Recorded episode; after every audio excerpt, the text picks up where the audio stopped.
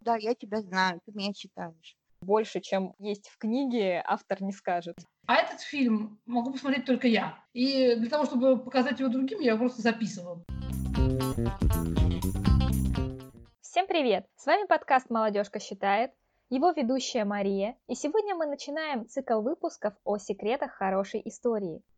Для того, чтобы раскрыть тайны хороших историй, на связь с нами вышли Марина Матанина, она же «Безумная муза», писатель, блогер, тренер осознанности, и Маргарита Мартынова, писатель, автор романа «Судовой врач». Итак, давайте для начала с вами разберемся, что это за загадочное такое понятие «хорошая история» и существует ли оно вообще.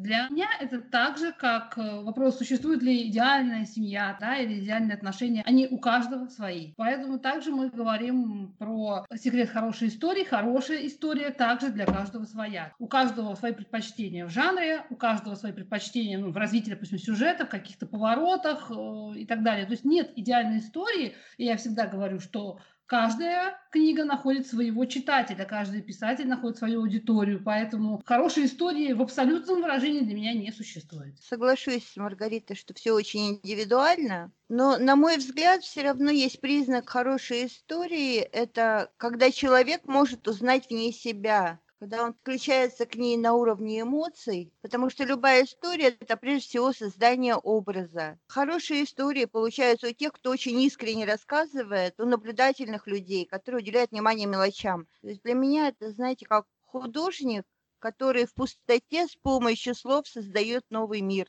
Делает он это, исходя из предпосылки, что перед читателем чистый лист, и он словами нарисует у него в сознании вот некие образы. Если ему удается хорошо это сделать и вовлечь в эти образы читателя, то получается хорошая история. Тоже такой хороший рассказчик в вашем понимании? Какими качествами он обладает, э, способный донести искренне свою точку зрения, найти отклик у других, но все-таки, может быть, есть какие-то универсальные качества хорошего рассказчика? Опять же, универсальные качества, это так это очень сложно на самом деле сказать, универсальные. Почему? Потому что, например, да, для меня хороший рассказчик это только не утомляет читателя в первую очередь. Раз утомляют некоторые слишком детальные какие-то подробности, на мой взгляд, лишние. Кому-то такие вещи понравятся. Ну, очень сложно. В данном случае я в своем творчестве воспринимаю это такое отзеркаливание. Я всегда говорю так, что я представляю себе, что я свой читатель какой бы э, в данном случае писатель, что, что и как бы он писал, так, чтобы мне это понравилось, и пытаюсь просто этому шаблону соответствовать. Для того, чтобы найти контакт с читателем, э, нужно представить, что ты сам свой идеальный читатель. Да, это моя, в принципе, позиция. Опять же, я свой читатель. Что мне понравилось бы в этой книге, чтобы я хотела в ней видеть, и манеру какую-то подачи там и так далее. И вот исхожу из этого. Для меня это все про эмоции. Хороший рассказчик, на мой взгляд, это тот, кто может сам погрузиться в свою собственную историю, прожить ее. Я веду онлайн-марафон по писательству. Там у меня была девушка, которая писала книгу. А она писала художественное произведение. В какой-то момент она просто сидела и плакала. Говорит, я не ожидала, что будет такой финал у книги. Хотела по-другому, но почему-то главный герой решил, что он будет вести себя вот так. Она прямо погрузилась в эту историю, и она плыла в ее течение, проживая ее очень эмоционально, ее рассказывая, как бы наблюдая со стороны и пересказывая. И за счет этого идет очень искренняя передача эмоций, в которые читатель легко включается. Это очень важное качество хорошего рассказчика, хоть писателя, хоть устного рассказчика. Умение проживать через себя историю, которую он рассказывает, а окрашивать ее теми эмоциями, которые он в процессе проживает. Мне очень понравилась эта фраза про девушку, которая говорит, я не ожидала, что герой так себя поведет. Для меня это абсолютно нормально. У меня бывает иногда некоторые читатели, которые там задают вопрос, почему вот так произошло, я говорю, ребятки, ну откуда же я знаю, почему так произошло? Персонаж это отдельная личность, да, у него свой, свой характер, у него свое поведение. Но если так подумать, наверное, по-другому, наверное, быть не могло. Я ничего не решаю в данном случае. На уровне подсознания решение самих персонажей. У меня нет таких полномочий, я всегда говорю, я ничего не решаю, я проводник. Такое еще умение вслушиваться э, в желание персонажа, в желание своего героя. Это в том случае, если художественное какое-то произведение пишется. Большей частью пишу такой э, нон-фикшн, то есть я наблюдаю за миром, я рас, рассказываю свои жизненные истории, истории каких-то людей, которых я встречаю. Идет э, такое глубокое наблюдение за другими людьми, за их мотивациями, проживаниями. И тогда уже, конечно, история не рулит сама себя, там уже финал предсказуем, но там идет уже углубление именно в чувственную сферу. Мы так плавно подошли к третьему вопросу. Расскажите немного о своем пути в творчество. Как пришло решение стать э, писателем, блогером? Решение как таковое ко мне не приходило. Писать начала с раннего детства, там лет с восьми я уже писала стихи, а потом взрослые мне объяснили, что это вообще ну, несерьезное дело, и я забросила это на всю свою жизнь. И оно начало вдруг проявляться совсем недавно с развитием интернета, когда я поймала себя на том, что я там, работая где-то, веду блог, хотя меня никто об этом не просил, блог фирмы, там рассказываю как раз вот эти истории о том, что происходит в фирме, просто потому что у меня плещут эмоции, мне их надо куда-то деть, я их стала выплескивать в этот блог, и вдруг появились читатели, которые стали приходить именно на это. Потом я уже стала делать это осознанно, потому что поняла, что у нас сейчас, ну, такое понятие, как личный бренд, оно сейчас очень актуально. Это способность раскрыть себя, способность проявиться в мир честно, смело, так, как есть. И я использовала свою страницу в соцсетях для того, чтобы саму себя тренировать в этом. То есть я просто рассказывала про свои состояния и чувства, делала для самой себя. И вдруг мне начали э, писать люди, что у них в жизни происходят такие же истории, и они в моих историях находят для себя ответы. То есть оказалось, что это нужно не только мне одной, а многим. И так я случайно стала блогером. Почти так же случайно стала и писателем. Я попала на тренинг, где мне помогли вспомнить мою детскую мечту. Я так э, немножко изумилась вот этому своему ощущению, что вау, да я же, оказывается, писателем хотела быть. И уже через 4 месяца у меня вышла первая книжка, как раз об этом же самом тренинге я рассказывала об этой технике. Это было два года назад, и все, с тех пор я начала писать, но, как я уже сказала, в основном это идут истории не художественные, Марина, вы упомянули такое понятие, как личный бренд. Это есть точка зрения, что личный бренд это как э, такой миф. И когда человек ведет блог, основываясь на личном бренде, пытаясь как-то раскрутить, то таким образом он творит э, свою мифологию. Невозможно определить границу, где начинается такая документалистика и начинается художественная литература есть два вида личного бренда. Тот, который более популярен, это когда сначала человек придумывает себе образ, как бы он хотел, чтобы его воспринимали, а потом он начинает там себя, свои фотографии, свои тексты подгонять под этот образ.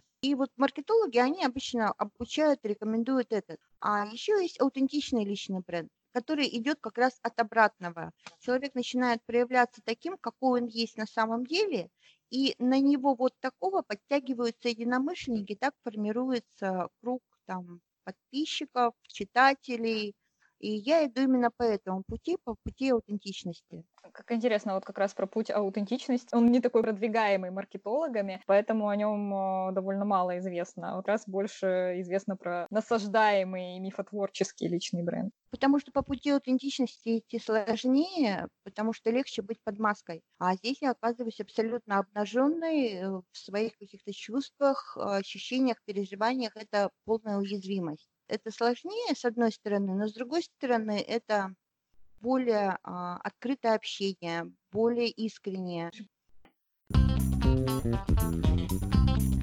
Марина понравилось начало. Вот, собственно, вернемся к этому, да, к девятилетней мне, когда я пыталась писать уже первое, это было такое, знаете, ну, на что способен девятилетний ребенок? Это скорее такая катавасия из всех книг, которые он там читал, да, то есть я пыталась, у меня было такое вольно вдуманное сочинение пересказ а, в тетрадках там все, то есть хватало, может, на 10-12 листов размашистым детским почерком, потом я все это забрасывала, в моей голове все это писалось гораздо быстрее, по факту я понимала, ну, понятно, да, что взять с 9-летнего ребенка. То есть я начинала, бросала, начинала, бросала. В 14 лет э, точно так же еще раз начала, и на тот момент уже не бросила. Собственно, прошло да, достаточно много лет, и все это время я также не бросала. Я пробовала разные жанры. Это было связано с фантастикой, с фэнтези, это были приключения. Это изначально было что-то историческое, то, к чему я сейчас спустя столько лет вернулась. Как правильно Марина сказала, взрослые объяснили. Это не то занятие, которое нужно. И также к этому примерно относились в семье, но тут была, что другая позиция. Мне там было 14-15 лет, да, ну, как бы, ну, сидит там ваяет. Не страшно, пусть пишет. Ну, особо не мешали. Бабушка была, да, она бабушка была против. Знаете, бумага расходуется, тут ручки расходуются на какую-то ерунду. Все это время продолжался мой творческий путь. То есть я шла к той Маргарите Мартыновой, которую сейчас читают, которые говорят, как вы это делаете, ваш узнаваемый стиль. Ну, я меняла, пробовала жанры, пробовала разные, разные произведения. То есть, ну, практически все были закончены, да. То есть, может быть, кто-то подумает, начинала, бросала, начинала, бросала. Нет. За все эти годы, наверное, только парочку произведений было брошено и не закончено. И то, вот хочу сказать сейчас самый популярный мой роман «Судовой врач», это действительно родом из моих 18 лет. Тогда я начала и бросила, я решила, что я ушла от этого направления. Спустя вот год я к нему вернулась. В 2016 году я все-таки написала уже этот роман полноценно, вышел он в 2018. На сегодня 6-7 романов сейчас. Ну, все эти годы у меня в любом случае были читатели, это были читатели, допустим, где я работала, там, с кем я работала, где я там училась. Сначала это папками, тетрадками ходила там по рукам по всему району, потом это уже в электронный формат переходило. Ну, а подскажите, как с упомянутым понятием аутентичность, как в вашем художественном творчестве проявляетесь вы сами? Вытаскиваете ли вы как-то из себя вот эти истории и потом переносите их в такой иносказательный исторический антураж? Это, наверное, к вопросу, который мне иногда задавали, говорят, есть ли персонажи, которые похожи на меня? Всегда смеюсь, говорю. В то время персонажи, готовы на меня, как-то не вписывались, похожие. Нет, на самом деле, в чем сложность? Мои персонажи существуют независимо от меня, где-то там в моей голове. Это параллельный такой мирок, я их слышу, я их вижу. Ну да, да, писатели вообще ненормальные люди, как бы согласны с этим, потому что все говорят, никто типа не слышит каких-то там персонажей, людей этих не видит, а вот ты где-то там в сознании видишь. Когда я делаю какую-то монотонную работу, я их вижу, в одной точке смотрю, а вижу. Трудно сказать. Я же не только в историческом работала, во всяком, но не так уж и много за все годы персонажей, которые так или иначе были похожи на меня. Более, более такая я, да, мои посты на стене, которые я веду несколько лет по просьбам людей, прочитавших там пару моих романов. Интересно было бы посмотреть что-то вроде блога, да, вот такую, так сказать, Маргариту Мартынову саму по себе какая она вообще, что такое вообще писатель, откуда берут все эти сюжеты, как это все, как это живется, как это делается. Себя именно непосредственно с каким-то персонажем, как правило, я не олицетворяю. понятию старителлинг, который сейчас используется как э, средство продаж, обучения. Применяли ли вы этот метод? Почему он считается таким эффективным? Да, действительно, сейчас, э, сейчас сторителлинг очень популярен, и используются как средство продаж. На самом деле меня это несколько огорчает, потому что, на мой взгляд, продажники опошлили тему сторителлинга, потому что очень часто начинаешь читать интересную историю, а в конце ее идет ссылка на то, что купите у нас этот курс. Само по себе это действительно очень эффективный такой инструмент. Два полушария мозга, и вот просто информация в обычном структурном виде, она обрабатывается левым полушарием. А сторителлинг – это образы, которые подключают к работе уже правое полушарие. Человек скользит к этому решению, к которому его подводят, минуя сопротивление ума. Я постоянно рассказываю какие-то истории, через которые люди находят ответы для самих себя. Даже если я подсознательно закладываю рекламные цели в пост, то все равно это идет некая история, в конце которой у человека возникает вопрос, а как мне туда попасть, а как мне тоже получить такой результат, а как мне это сделать. Получается, что я просто подхожу, подвожу человека к этому вопросу, который он задает сам или не задает. В этом ценность вот этих историй, умение проводить человека через образы. Вы упомянули про хорошие истории, то есть когда читаешь, а даже в конце испытываешь некое разочарование, что предлагают купить курс. Есть другой момент. Воднили инфополе банальнейшие, пошлые, в каком чеховском смысле, истории, которых просто, кажется, некуда спрятаться. Их начинаешь узнавать уже буквально с первых предложений, потому что они как на конвейере. У Маши все было плохо, а потом э, вдруг все стало хорошо, и она воспользовалась вот этой вот методикой. Удивительно слышать про хорошую историю, в конце которой что-то предложили купить. Вот эти, про которые вы говорите, истории, они же построены именно по законам маркетинга. Создать узнаваемый образ, зацепить клиента за боль и привести его к нужному решению. То есть такая холодная манипуляция, я бы сказала. В последнее время все меньше и меньше ведутся на эти манипуляции, люди стали мудрее, это очень радует. Да, они ищут резонанс внутренний, ищут отклик, поэтому хорошие полноценные посты работают лучше, они более ценны. Очень экологичный способ, на мой взгляд, взаимодействия с людьми, основанный на ненасилии. Можно ли ему научиться такому экологичному взаимодействию, конвейерному сторителлингу обучают, даже социальные курсы, а вот такому ненавязчивому, аутентичному маркетингу можно научиться? Мне кажется, для этого нужно очень любить то, что ты делаешь, и просто искренне об этом рассказывать. Маргарита, как вы относитесь к сторителлингу? А, не коробит ли вас, как автора художественной литературы, такое отношение, в принципе, к историям?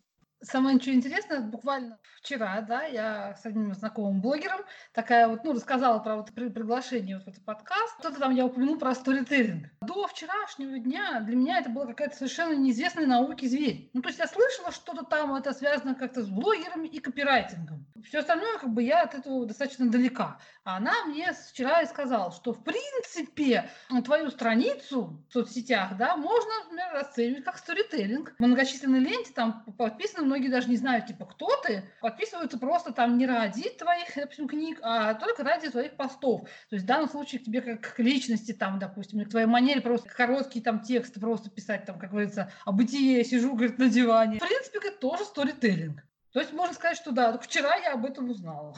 Поэтому мне особо ничего добавить. Практиковал сторителлинг до того, как это стало мейнстримом. Да, видимо, это так и выглядит. То есть я только вчера узнала о том, что это сторителлинг. Ну, продолжим нашу, можно так сказать, бизнес-тему такой истории. Есть мнение, что инфобизнес — это книги нового времени. В прошлом тексты были единственной возможностью передать большой объем информации от одного человека к другому. А сегодня можно пообщаться с автором напрямую, учиться у него. Согласны ли вы с этим а, примером? А, были, был ли у вас выбор писать историю или запустить какой-то курс? То есть по силе эмоционального воздействия или как взаимодействия с другими людьми это было бы равноценно. Задумывались ли вы об этом? Знаете, я до этого вопроса, честно говоря, не задумывалась о том, что инфобизнес – это книги нового времени, есть вообще, когда я думала о популярности инфобизнеса, я для себя поняла, что это такой вариант возрождения института наставничества, который раньше был очень развит, а потом на какой-то период себя утратил. И сейчас он возрождается в новом качестве. Э, раньше это были постоянные встречи с друзьями, где рассказывали друг другу историю о жизни. Это были бабушки типа Арины Родионовны. И происходил вот этот обмен практическим опытом. Причем главное слово практическим. Сейчас, мне кажется, происходит возрождение. Да, наверное, инфобизнес можно считать книгами нового времени. Я сама почти не читаю в последнее время, но я очень много взаимодействую с людьми, которые могут э, мне дать именно этот практический опыт. И вот вопрос, был ли выбор запустить там курс или написать историю, вот у меня они как-то очень сочетаются оба фразы. Буквально там два месяца назад я, например, писала книгу «Замужем за психопатом». Писала ее две недели в онлайн-формате в виде э, ежедневных постов в соцсетях. У меня было по 5-6 постов вдруг выяснилось, что люди прям подсели, вставали утром и начинали мониторить, и написали за ночь новые главы из этой книги. И с одной стороны, я вроде бы рассказывала историю, то есть это такой продолжительный сторителлинг. Но с другой стороны, это, опять же, практический опыт, как я через это прошла и как я оттуда вышла. Очень много там анализа эмоциональных всяких состояний. И для людей это получился такой курс. У меня семь книг уже, Каждая из них, по сути, это книга-тренинг, где человек считает вроде бы художественную историю, но в процессе проживает некую трансформацию и находит новые ответы для себя. Где у меня объединено, это уже совсем до предела. Я веду онлайн-марафон, пишем книгу с безумной мутой. Там я просто из людей вытаскиваю эти их личные истории, поддерживаю, помогаю их. Потому что я считаю, что вообще у каждого абсолютно из нас огромное количество личного жизненного опыта, Поэтому у меня оно получается объединено. Это и курс, и написание историй. Вот вы сказали про институт наставничества. Я в этот момент вспомнила про такой проект «Живая библиотека». Приглашают э, разных людей с каким-то специфическим профессиональным опытом или жизненным, и они предстают такими живыми книгами, с которыми можно сесть, пообщаться какое-то время. Это тоже что-то тесно связанное между книгой, передачей опыта и самим феноменом наставничества. И интернет, вот этот инфобизнес, он позволил упростить контакт между людьми из разных точек мира. Да, я соглашусь. Этот проект «Живая книга», он мне очень нравится. Единственная психологическая сложность, которая там возникает, человеку обычно очень трудно начать глубоко разговаривать с незнакомым ему человеком. Интернет, он очень упрощает этот вопрос, потому что когда меня, например, каждый день люди изо дня в день, там, год читают, им кажется, что они меня уже знают, они знают все про меня, про моих детей, про то, как я живу, и у них создается иллюзия близости и они уже могут подойти прямо на улице и сказать, о, привет, я тебя знаю, и задать какой-то вопрос, который бы они никогда не задали незнакомому человеку. Воспринимаете ли вы тогда своих читателей как знакомых вам? Тоже же такой барьер, когда человек знает блогера, он подходит и готов с ним общаться как с другом а автор может даже удивиться, он-то об этом человеке ничего не знает. Вот этот феномен, как в вашем восприятии отзывается? Когда это происходило первые разы, я очень удивлялась. Сейчас я уже привыкла. Те люди, которые активно ведут себя у меня на странице в блоге, те, кто ставит лайки, те, кто пишет комментарии, да, мы вступаем уже в такую какую-то взаимную связь. Такой человек представляется, я говорю, о, да, я тебя знаю, ты меня читаешь. Вот есть те, кто читают молча, ну, там тогда уже немножко больше времени требуется на установление контакта. Вот. Но в целом, да, вот эта близость, она возникает еще за пределами реального общения, когда вроде как коммуникации никакой нету, но вот эта связь с читателями, она уже возникает. Я ее очень ярко и остро чувствовала, когда я писала вот эту вот книгу онлайн, замужем за психопатом. Под каждой главой делились своими историями, своими откликами, рассказывали а, как они это проживают, как они реагируют. Это такая очень живая и моментальная, в моменте связь с читателем, она просто бесценна. По поводу курса там и так далее. Это вот, да, действительно, наверное, все-таки вот Марине с ее направлением это гораздо ближе, поскольку я в данном случае, ну, всегда говорю, зачем вам быть мной? Вы что, хотите писать мои сюжеты? Ну, то есть, э, как бы не надо быть мной, да, поэтому я как бы в этом плане такой учитель, который отказывается чему-либо учить. Если у кого-то есть конкретный вопрос, давайте просто узкоконкретный вопрос. Как бы на него в данном случае отвечу. То есть меня никто ничего не учил, и в данном случае спасение утопающих дам. Вот по поводу взаимосвязи, вот о чем Арина рассказывала с читателем, ну вот называем, я, я всегда смеюсь, говорю, когда появляются, в кавычках я их называю, тайные фанаты когда вдруг неожиданно человек там читает твои, тебя молча, да, там твои посты читает молча, всю книгу читает молча, а потом вдруг так хоп, неожиданно, когда выйдет там продолжение, была третья часть романа, там, когда выйдет третья часть, а я так все думаю, а ты вообще, собственно, ну, кто? Все время думаю, что вы уже читали первую, вторую? Почему-то я всегда вот думаю, там, да, лайки, там, комментарии, как-то мне всем кажется, что я всех более-менее знаю, ну, кого-то. А по поводу того, как э, отклики, вот Марина говорила, что подходит, там, находит себя, ну, говорю, у меня художественная литература, там бывает совершенно иначе, там могут написать бурю эмоций, по поводу, почему вот закончилось вот так, или как мне нравится вот этот персонаж. Одна девушка даже, она писала мне прям личку по поводу романа, да знаете, я вот так вот подумала по поводу финала, он же вот так вот поступил, то есть вот они хотят услышать мнение, они по поводу, как они, как они поняли, обдумали, потом говорят, да, ну скажите, ведь, ведь да, ведь да. Такое подтверждение из официального источника. И что вы им отвечаете? Насколько я знаю, писатели так бывают заигрывают э, со своей аудиторией, говоря, что за них все говорит текст. Не нужно уточняющих вопросов больше, чем есть в книге, автор не скажет. На самом деле, да. У меня есть одно произведение, небольшая повесть. Два человека совершенно по-разному, два это из тех, кто мне просто написал, они по-разному увидели концовку. Мне одна девушка сказала, у меня возникло странное подозрение, что вот это все, вот то, что там происходило, нарочно придумала, она подстроила. А другая девушка услышала эту версию и говорит, да ну, да, разве? Я вот чувствую, что нет. И у меня ждут ответа. На самом деле он там все подстроил или все как есть.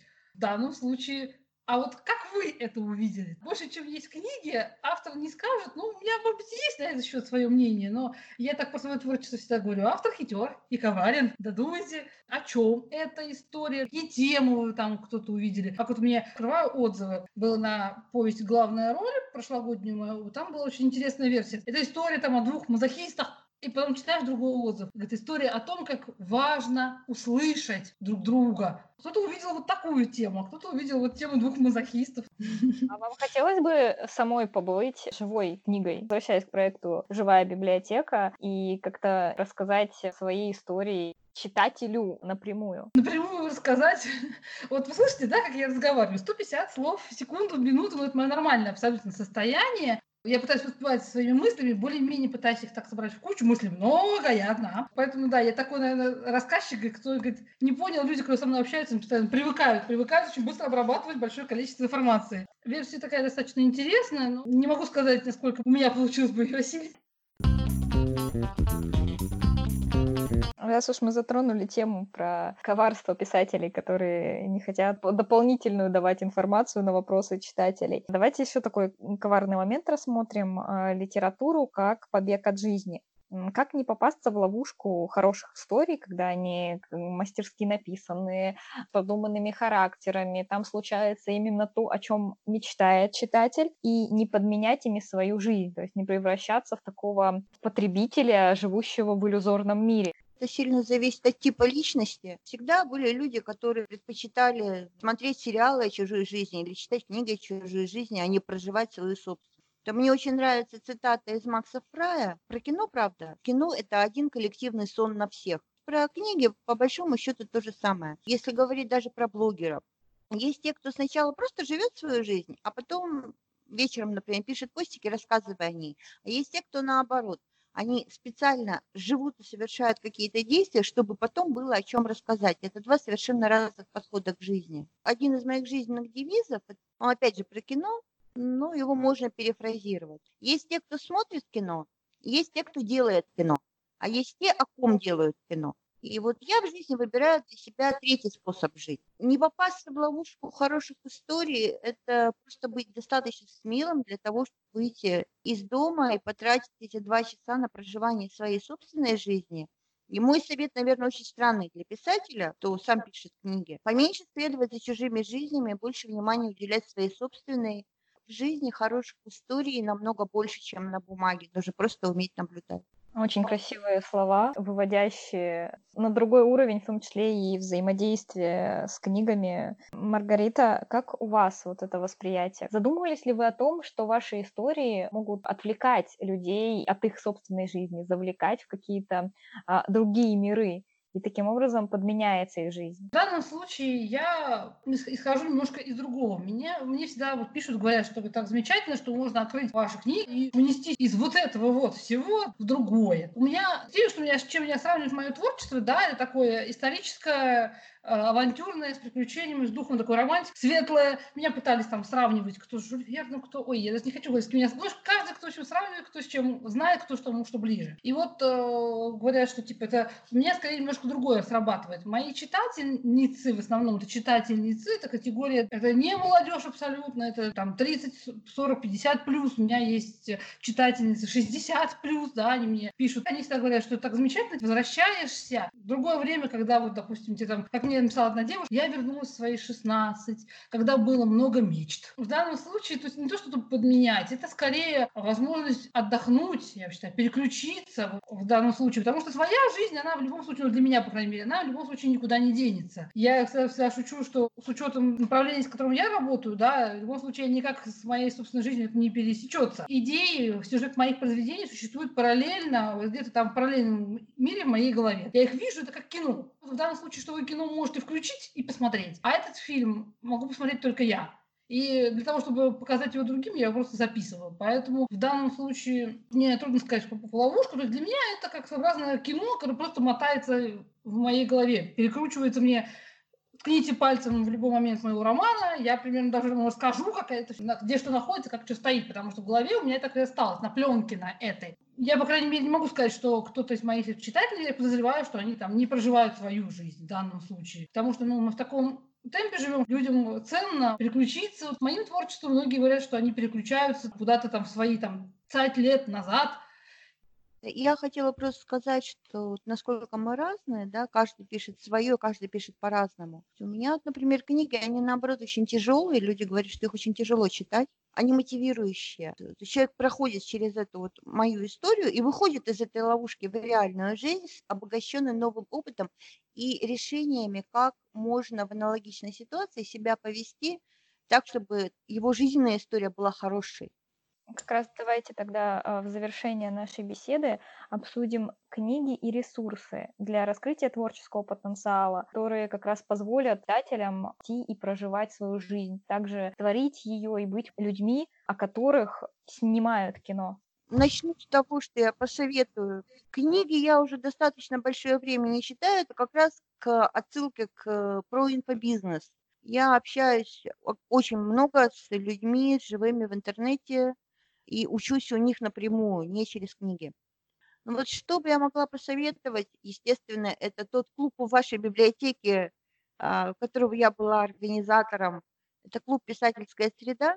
Это место, где можно раз в неделю собираться и прямо учиться на коротких каких-то заданиях, 15-минутных, развивать в себе писателя и учиться писать.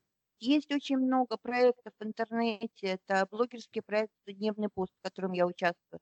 Это проект «Россия пишет». Это те же мои онлайн-марафоны «Пишем книгу с безумной музой». То есть есть очень много ресурсов, где можно практически учиться сразу. Не просто как книгу «Голая теория», а где можно зайти, и тебе сразу дадут задание, ты это задание делаешь, и через наработку практики, опыта ты достаточно быстро выходишь в навык.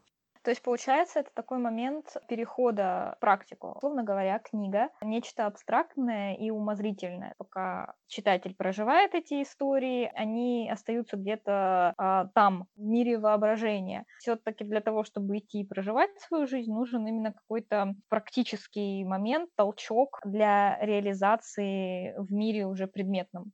Ну, на мой взгляд, это объединение как раз, потому что если, ну, есть очень много хороших книг по тому, как писать, но прочитав книгу, человек может ее просто отложить и так и не взяться.